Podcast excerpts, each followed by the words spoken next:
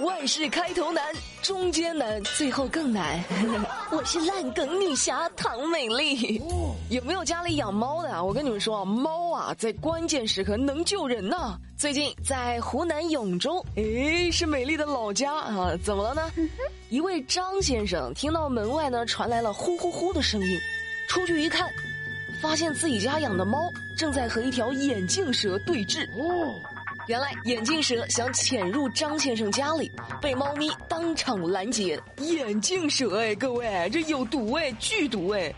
张先生赶紧报警了。消防员赶到后，全副武装将眼镜蛇现场拿下。怎么样？我就问你怎么样？养猫千日，用猫一时啊！喵，铲屎官，你别怕，我来保护你。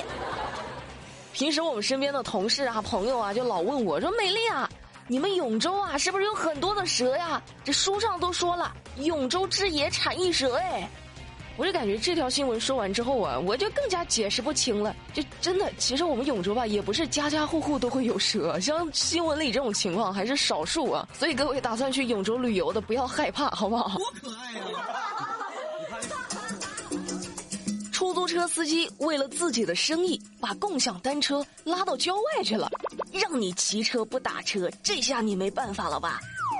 九月二十号，内蒙古鄂尔多斯有市民呢就发现哦，不少出租车司机将各种共享助力车呀、啊共享单车呀运到了郊外。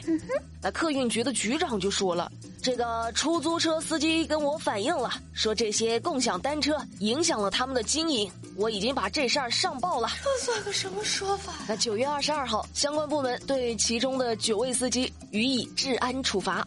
哥。我骑车不打车，你就把车扔到郊外，那我还坐地铁，我还坐公交呢，你咋不把公交、地铁也给扔到郊外呢？是不是？像话吗？这个？还有网友反映呢，说有些出租车司机啊还不打表，他是自己喊价，久而久之，大家就不愿意打车了，他们却反过来怪共享单车影响了他们的生意。呵呵，哈哈，这确实有点缺德了哈！正在听节目的各位，你们有遇到这样类似的事儿吗？成事不足，败事有余。被投诉的除了出租车司机，还有外卖小哥。外卖小哥用东西去卡电梯，就想让电梯晚点关门啊，等等自己，结果导致了电梯门破裂。九月二十号，一位外卖小哥在广东深圳福田区的一个大厦送外卖，那为了节省时间啊，他就用障碍物卡住那个电梯，但是电梯呢，它没有感应到这个物品。自动关闭后，夹着这个障碍物运行，最后导致电梯门被卡裂了。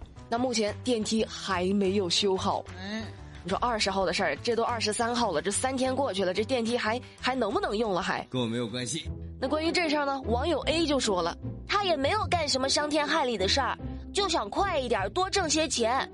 大家都体谅体谅吧。到了社会，谁都不容易，不要去攻击人家。那网友 B 也说了，哼。没做伤天害理的事儿是吧？说的倒是轻松。那如果有人进入了这个被损坏的电梯，电梯因此发生人员伤亡，怎么算？算谁的？谁来负责？那关于这事儿，正在听节目的你们有什么看法？节目下方评论留言，留下你的看法。咱们俩就来投个票。你要是支持网友 A 的说法呢，你就在评论区 Q 个“美丽最美”；你要是支持网友 B 的说法呢，你就在评论区打出“美丽瘦了”。反正不管你们支持谁，被夸奖的总是我，就是这么任性。关于外卖啊，其实今天还有个事儿要说，说一个学校。保安把学生的外卖都给扔垃圾桶里去了。我不服啊！九月二十一号，安徽亳州有人举报啊，说某中学的保安将外卖扔进了垃圾桶。为啥呢？因为你不在食堂吃饭，点什么外卖啊？九月二十二号，官方呢通报了这事儿，校领导对这位保安进行了批评教育，并且向学生以及家长道歉，还会按照外卖的价格对学生进行赔偿。哎呀，这事儿吧，互相理解一下。其实学校不让孩子在外面吃饭，他倒是也可以理解。一是图个卫生，二是图个安全，对不对？你万一在外面吃错东西了，食物中毒了，也耽误学习啊，是不是？但是这个处理方法是不是有点过分了呢？这直接这么扔掉，别的不说，首先浪费它就是不应该呀。你说现在这么提倡节约粮食，锄禾日当午，还粒粒皆辛苦呢，是不是？这太浪费了哈。再说了。那要是学校食堂好吃又便宜，谁愿意点外卖啊？是不是？他还是个孩子。有些保安呢，他可能管的太多了，但是有些是不是太不管事儿了？杭州的小江就反映呢，说最近啊，他们家门口呢有人光顾，不仅顺走了他们家东西，还留下了一滩垃圾。他看了之后就很生气，就在家门口装了个摄像头，摄像头呢就拍到了一位大姐啊，这大姐先是拖着两个小纸箱过来，在门口的大纸箱里啊就倒腾了一番，之后把纸箱就全拿走了。临走前还把一堆生活垃圾倒在了地上，神经病啊！嗨，这太气人了！你顺我们家东西，还往我们家门口倒垃圾，这谁受得了这口气啊？是不是？这小江呢，就拿着视频证据去找物业，物业表示，我们呢也劝过，但是有难处。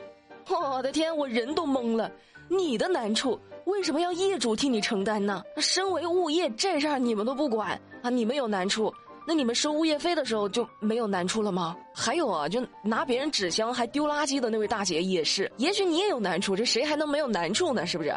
但是你有难处，不是你扰乱别人生活的借口啊！哈，你说你想要我纸箱子，你跟我好好说，我指不定还能给你。你拿我东西还扔垃圾扔我们家门口，这真的是我都不想原谅你哈！设身处地的一想，我已经开始生气了。叫你的名字你敢带吗？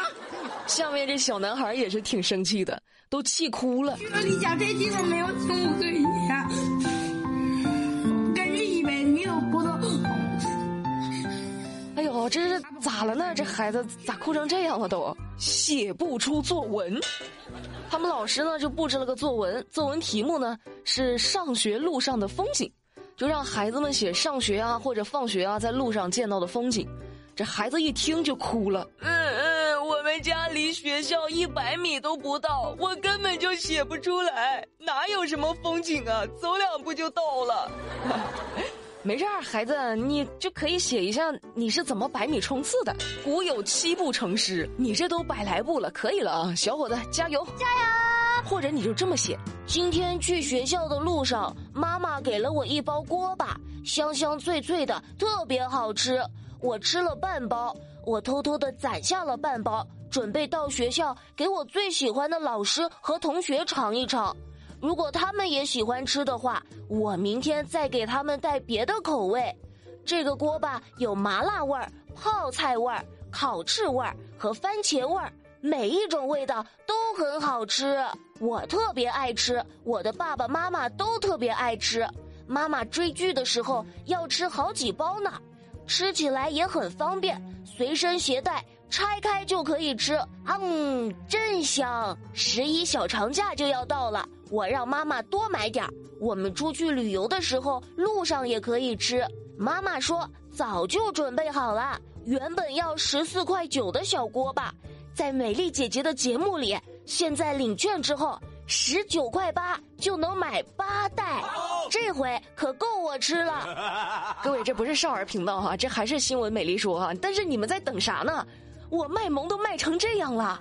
节目当中的购物车戳他呀，原价十四块九，现在领券之后你拍两份到手就是十九块八，八袋怎么吃都够了，赶紧赶紧赶紧！节目当中的购物车戳他。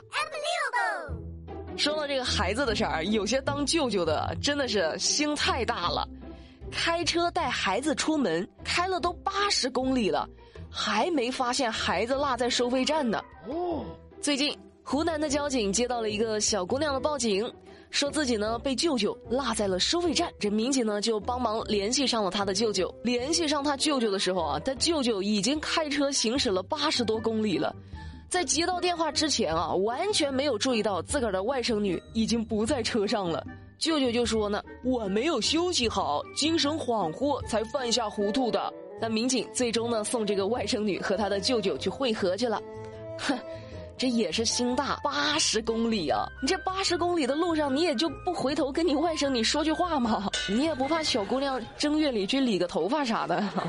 还有啊，舅舅，没休息好，精神恍惚，最好不要开车，休息休息，缓一缓再开啊！疲劳驾驶多危险呐！不行不行不行不行不行！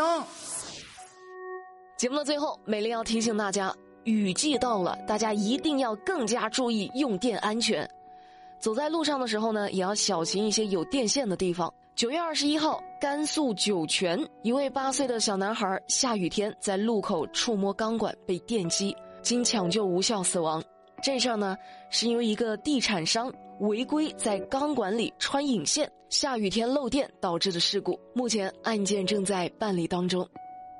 唉，这事儿啊是地产商的错，但孩子真的太可怜了。美丽也希望所有人都能够注意安全，千万不要再自作聪明的去进行一些违规操作了。好啦，今天的节目美丽就跟你们聊到这了。了解更多资讯，参与话题互动，新浪微博搜索关注马栏山广播站就可以找到我了。拜拜。新闻美丽说。